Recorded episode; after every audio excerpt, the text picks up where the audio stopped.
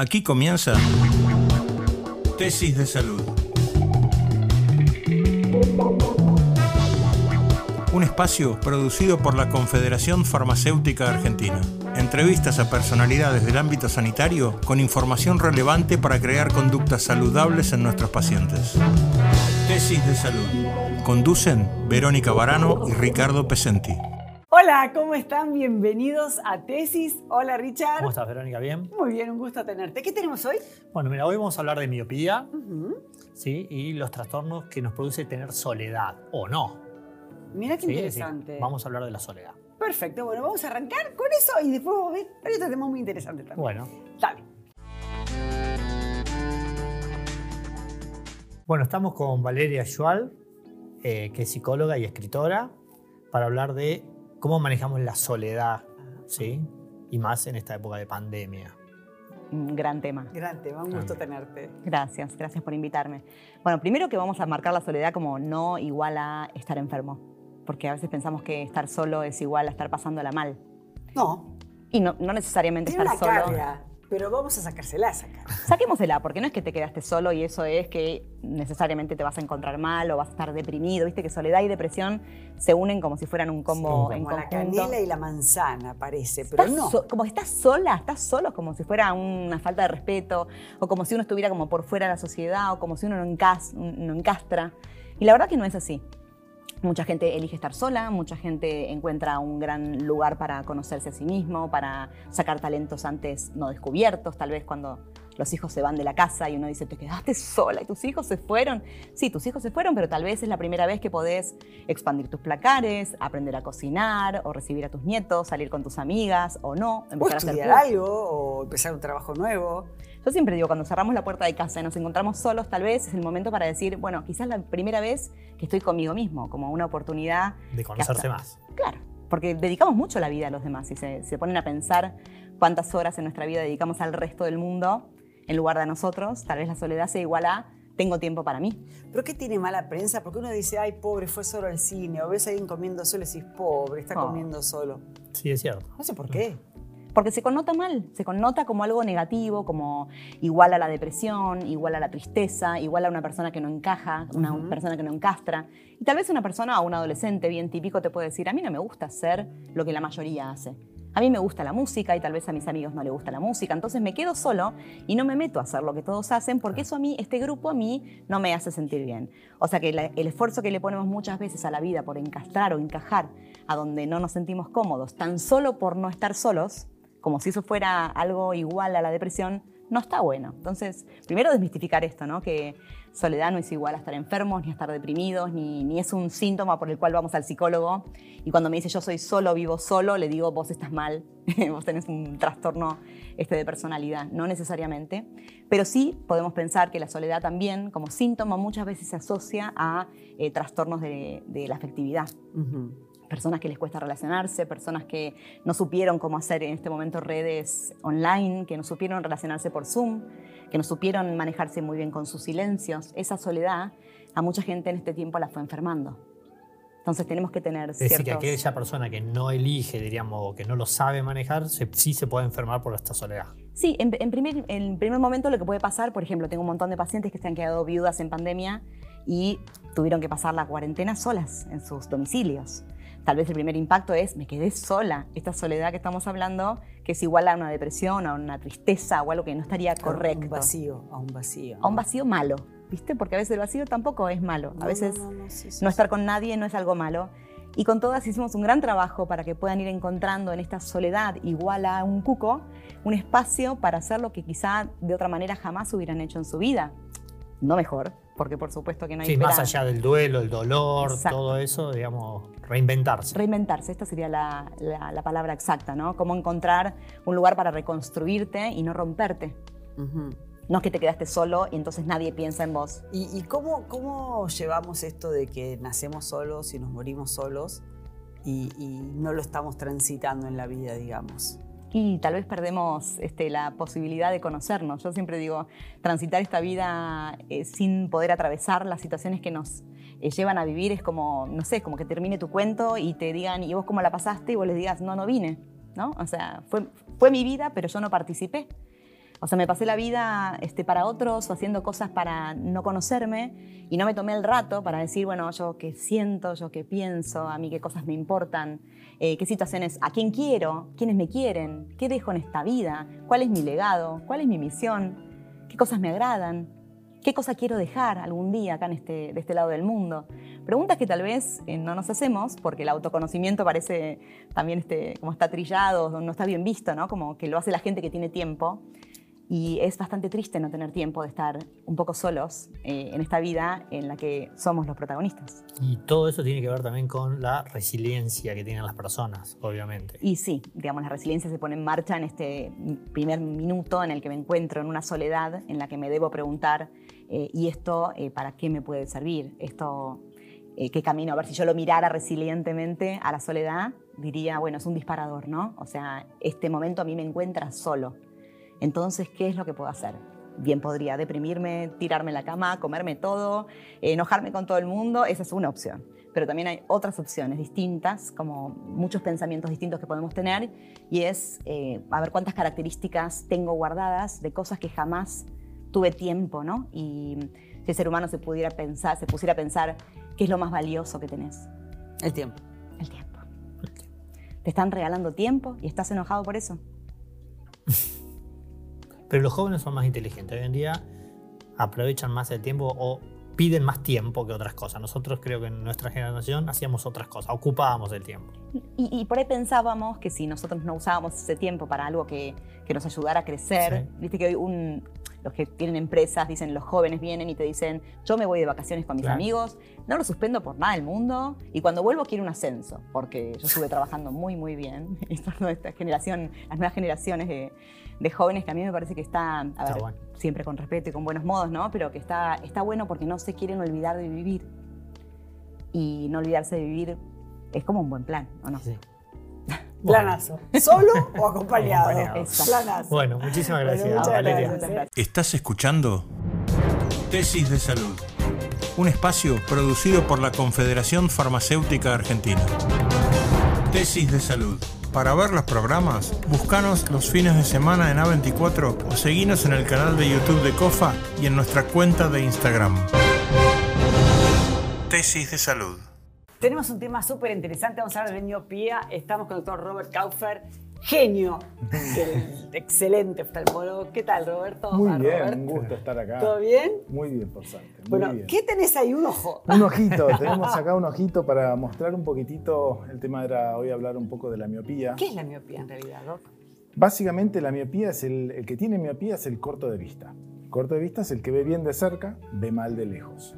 ¿sí? Entonces, eso se da en realidad porque el ojo tiene una forma un poquitito más grande que lo habitual. Entonces, el foco que normalmente, digamos, el ojo vos pensás que funciona... ¿Se acuerdan de las lupas cuando éramos chicos que agarrábamos el sol y escribíamos en, madera? ¿Sí? Eso es porque, digamos, la luz, la lupa la concentra en un lugar y lo mismo el ojo hace, el, ojo hace lo mismo con la luz. La luz entra al ojo y el ojo la manda a un lugar que se llama la mácula. ¿Sí? Entonces, Normalmente debería llegar a este lugar que es la mácula, pero al ser un ojo un poquitito más grande, llega antes. La imagen se forma por delante. Entonces, eso hace que, la persona que tiene la miopía de acá ve bien, pero de lejos está desenfocado.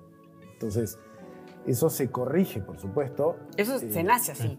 No necesariamente ah. no, no. nacemos miopes, muchas veces a medida que vamos envejeciendo, o sea, nos vamos desarrollando, hasta los 25 años suele haber cambios y en el que es miope puede llegar a seguir aumentando su miopía hasta los 25, 26 años es donde normalmente uno deja de eh, aumentar la miopía. Y eso te pregunto, ¿a qué se debe? ¿Al tono muscular o a que sigue creciendo? el, ojo, el ojo sigue, creciendo. Entonces, y, la imagen cada vez se hace más adelante. Claro. Y ahora con todo el tema este de la pandemia, digamos, ya de por sí antes nosotros sabíamos que el ojo producto de la falta de sol, hace que siga creciendo y hay, por supuesto, más cantidad de miopía hoy en día de lo que había antes.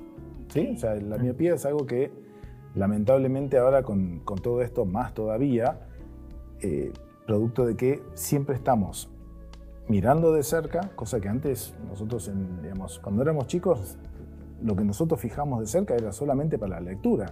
Hoy los chicos están muchas horas delante de algo que tienen que hacer fuerza para estar mirando de cerca y sobre todo la falta de estar en el exterior, falta de contacto con el sol, hacen que eh, haya más miopía de lo que había antes. ¿no? ¿Y es más para hombres o para mujeres? ¿O es indistinto? Es indistinto, es indistinto y se calcula que para el 2050 la mitad de la población va a tener miopía. Esto es por, las, por las pantallas Sí. y por... Sí, ¡Qué sí, sí. bárbaro! Y es importante entonces cuando se está, digamos, estudiando eso, tener buena, buena iluminación. Tener buena iluminación y sobre todo tomar esas pausas, sobre todo en los chicos, Descanso. hacer esos descansos y que vayan afuera, Qué- que estén afuera, que estén en contacto con el sol. Digamos que Ah. eso, todo eso hace que eh, uno pueda quizás revertir esto. Es más, en, en China, en todos, digamos, en los lugares donde se sabe que esto ya es un problema eh, más importante, las escuelas, muchos de los lugares ya tienen, amplían la, la cantidad de luz que hay en, en las aulas para buscar evitar esto, ¿no? Pero Y hablando de, de edades, ¿no? Eh, ¿qué- ¿A qué edad se va haciendo qué tratamiento de la miopía?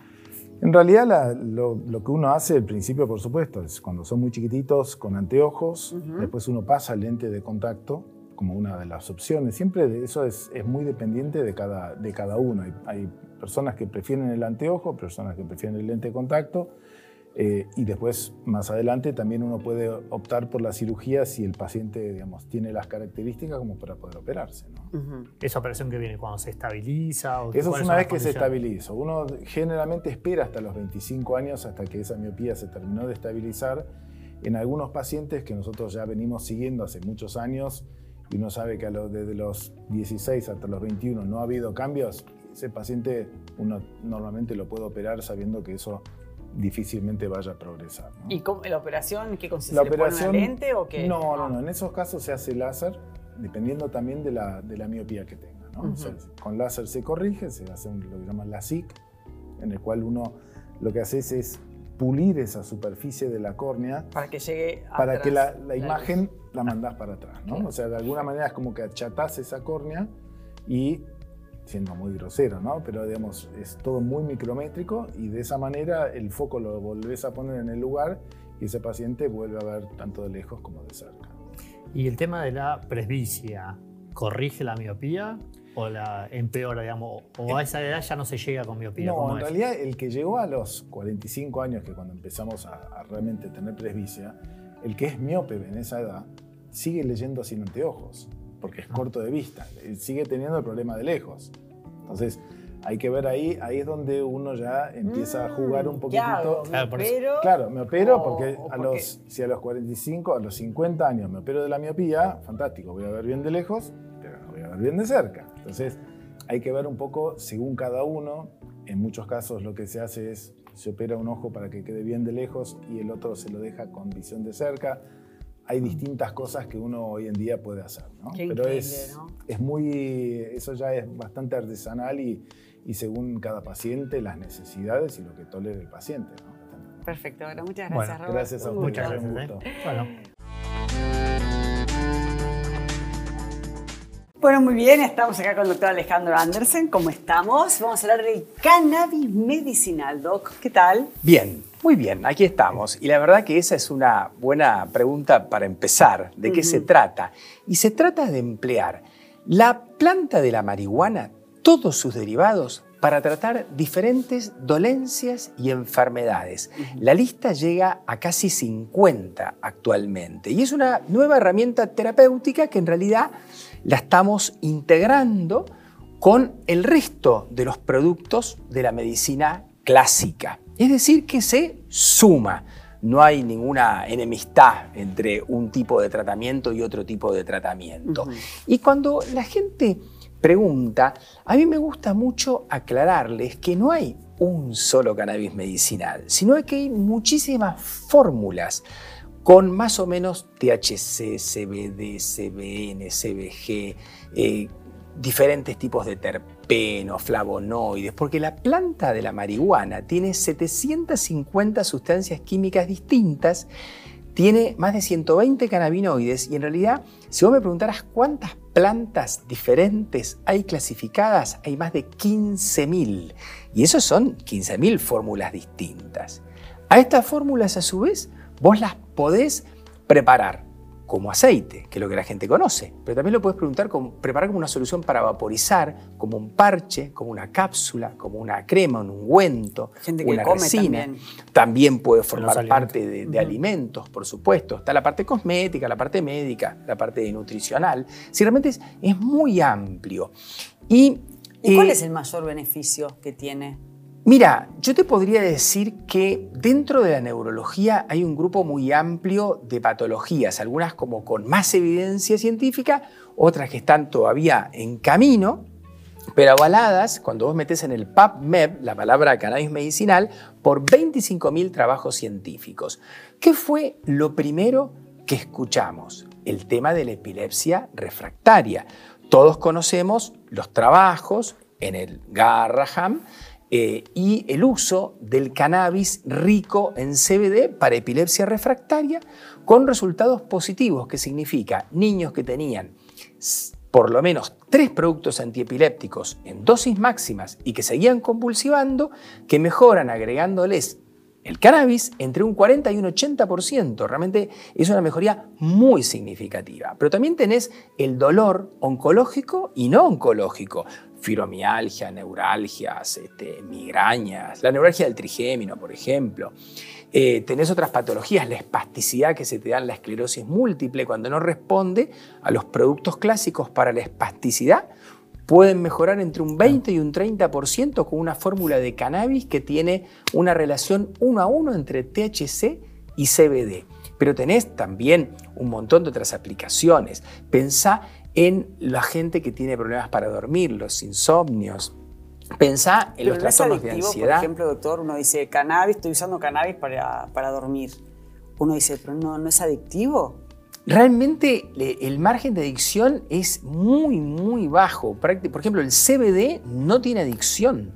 Vos pensás que se está autorizado para ser empleado en niños de más de dos ¿Y años por qué de tiene edad. tan mala Pasa- prensa? Lo que pasa es que ahí, el- bueno, la mala prensa viene de, que estuvo prohibida desde 1960, digamos. Fue- Entró en las listas negras de medicamentos y de drogas. la mala prensa tuvo que ver básicamente con, bueno, por supuesto que siempre son muchas las razones, pero hubo como una campaña porque eh, el, el cannabis se interpuso en, en varias cuestiones industriales. Competía contra las, la fibra de algodón primero, la fibra sintética, competía contra diferentes partes de la industria farmacéutica, competía contra los opioides, competía contra el mismo tabaco, competía contra la fibra, porque ustedes saben que se puede aprovechar el cáñamo para hacer sogas y otras aplicaciones ya más industriales y no médicas. Entonces, la, la competencia generó una campaña de, yo diría, de satanización del cannabis y quedó afuera desde el punto de vista de las legislaciones. Sí, Hoy en día se están se volviendo para se- atrás. Pero se retrasaron las investigaciones también. Sí, se retrasaron y también te diría que se taparon un poco, porque en realidad nosotros, digamos, nosotros tenemos las primeras referencias muy fuertes de investigación, con pruebas incluso para la epilepsia que arrancan de los años 60 con un investigador muy importante que fue Rafael Mechulam. Cuando vos lees la historia y los trabajos científicos que están publicados por él y por todo su equipo, que es el que armó todo lo que conocemos hoy en día. Vos pensás que vos decís THC y CBD son cannabinoides. Resulta que ¿por qué actúan en tu cuerpo? Porque tenés receptores a esa sustancia química de la planta. ¿Y por qué tenés que ver con una planta? ¿Por qué tenés un receptor para un producto que está en la planta? Porque vos fabricás cosas parecidas a la planta. Vos tenés endocannabinoides. Y doctor, si por ejemplo hay alguien que está fumando cannabis y yo inhalo eso, ¿me puede hacer bien? ¿Me puede hacer mal? ¿No me afecta? No, básicamente no, no te va a afectar. Ahora lo que nosotros decimos y lo que yo digo como médico es que si vos querés la vía respiratoria para el cannabis, no te conviene fumarlo. A ver, ¿cuál es la ventaja? Si yo tomo aceite de cannabis va a tardar en actuar una hora o dos horas. Eso no me sirve para un dolor agudo. Yo tengo una neuralgia del trigémino no puedo esperar una hora o dos horas. Si yo uso la vía respiratoria, actúa en 1 a 3 minutos.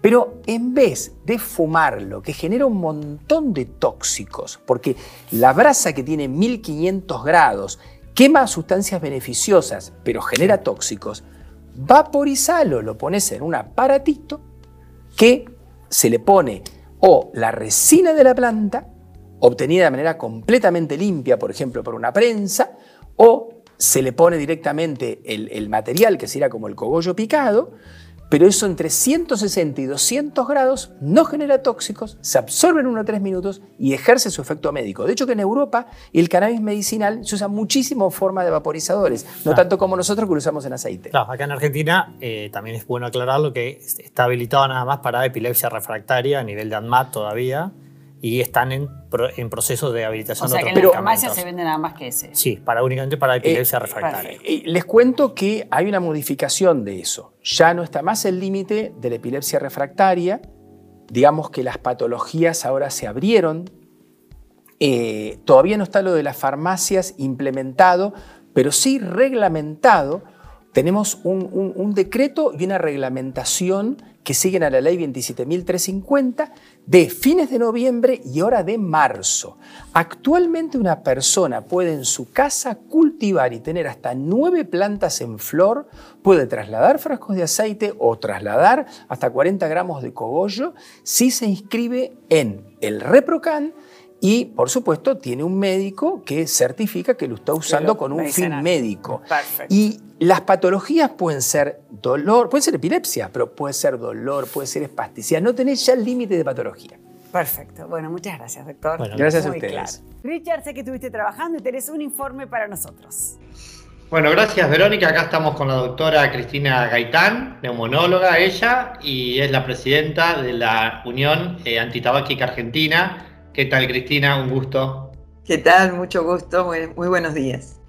Bueno, acá estamos para hablar porque, bueno, sabemos que eh, los fumadores obviamente agregan un riesgo mayor en el caso de una infectación con COVID y, y, bueno, y obviamente con, con las posibilidades de tener mayores complicaciones. ¿Ha habido algún cambio en los hábitos saludables de este tipo de, de pacientes que, que fuman?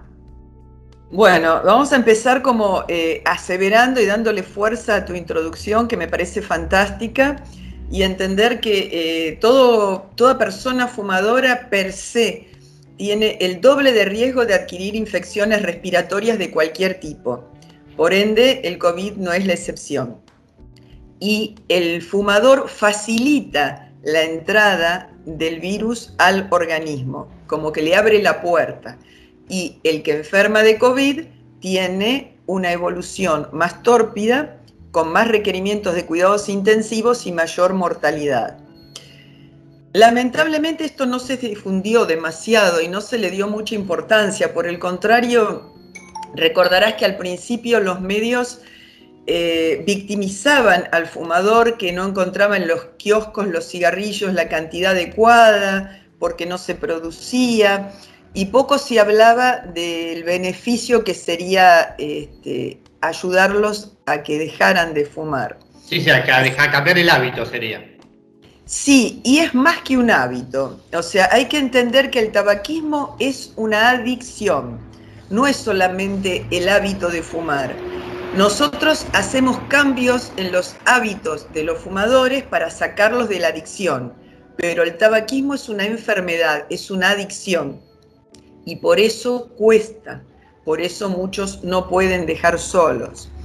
Y sí es cierto que en este último tiempo, gracias a ustedes, a muchos medios que han empezado a difundir esto y las estadísticas donde muestran la mayor severidad de los fumadores con el COVID, es que la gente va tomando más conciencia y se va animando a consultar más y también aumenta la oferta. En la provincia de Buenos Aires también eh, aumentaron la oferta de lugares para dejar de fumar. En Ciudad de Buenos Aires todos los hospitales también.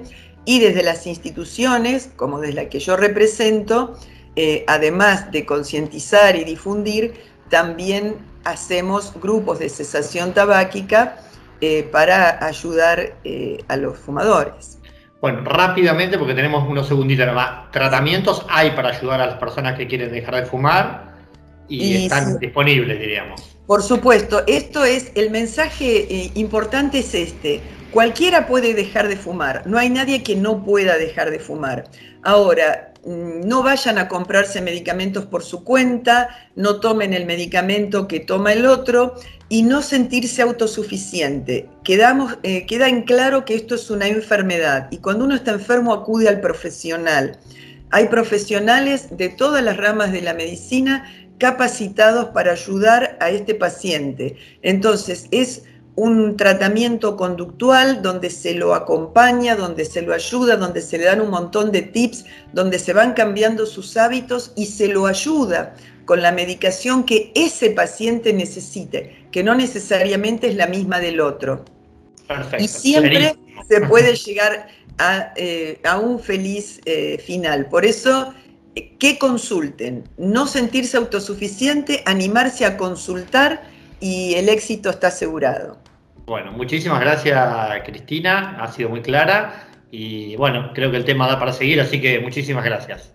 Bueno, un placer, muchas gracias a ustedes. Qué interesante lo del cannabis, ¿no? Sí, hay mucho, mucho que- para estudiar todavía sí, ahí. Sí, sí, y buenísimo el doctor Kaufer, capo, Sí, realmente por que- el tema de la miopía y Bueno, muchos mitos de la soledad no es tan malo estar solo No, también, así que hay que aprovechar, hay que- hay aprender. uno encara. Hay que aprender a conocerse. pues nos reencontramos. Nos reencontramos la próxima. Dale. Esto fue Tesis de Salud. Un espacio producido por la Confederación Farmacéutica Argentina. Entrevistas a personalidades del ámbito sanitario con información relevante para crear conductas saludables en nuestros pacientes. Tesis de Salud. Conducen Verónica Barano y Ricardo Pesenti.